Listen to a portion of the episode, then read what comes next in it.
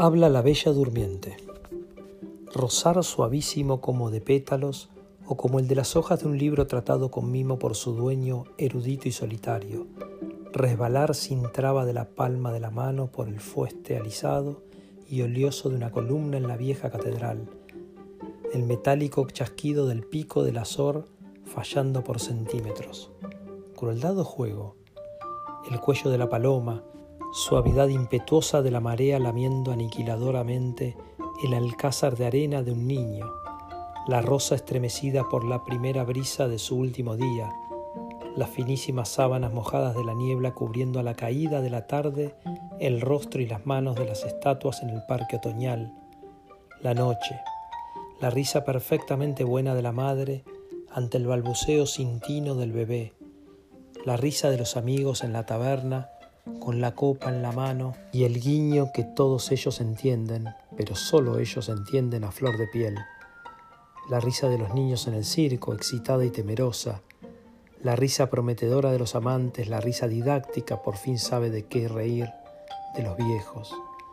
Furia estimulante del viento que desprecia el sosiego y maldice con sus largos mugidos la clausura hipócrita de las casas. Fascinación del gran actor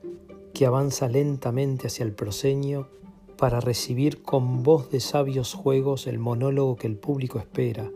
audacia y exaltación del caballo a la carrera, firmeza de la mano que lleva sus riendas y sabe que el corcel lo ennoblece, la llamada de auxilio que es contestada por el amigo, la espada, y luego todas las formas del desconsuelo, la frente ardiendo de fiebre en las tinieblas que nada ni nadie alivia, los ojos espantados del niño contemplando el desamor violento de sus padres, la humillación fatal de la miseria y la humillación aún más odiosa de quien explica al miserable por qué su condición es necesaria. La corrosiva tarea de los años, cuantos más tenemos, menos nuestros nos parecen. El ajarse irrefutable de lo hermoso y el olvido de lo noble, la abyecta sumisión ante los dueños del látigo, la muerte dulzura crispada del violín cuando aguza su lanza sonora por entre los nervios hechizados del oyente, desafío heráldico de las trompetas y pensativo tañer de las campanas, redobles, arias, trémolos, clangores, baladas, el silencio, languidez inexpresable de las horas que pasan sin dejar huella, peor, llevándose las tibias huellas de la dicha pasada, anegándolo todo en el silencioso almíbar de su tedio, pereza alargándose vanamente en una espera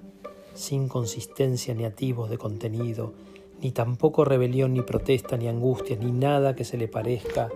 a esa provocación permanente que es la vida, el tiempo. Pero ya devuelve el sol a robos de tibieza nada doméstica, pero acogedora, a la pradera nuevamente inquieta ya las generosas velas del barco restallan de plenitud sin tempestad y una voz repite nuestro nombre para que vayamos acostumbrándonos otra vez a él. Ya los versos íntimos y majestuosos del antiguo poeta borran la ceniza amargamente trivial de las lenguas. Amor, la verdad y la siembra, la gloria y el reto, el puente y la chimenea, la danza, la palabra, el coraje, la ternura, el misterio, la aurora, los labios del príncipe.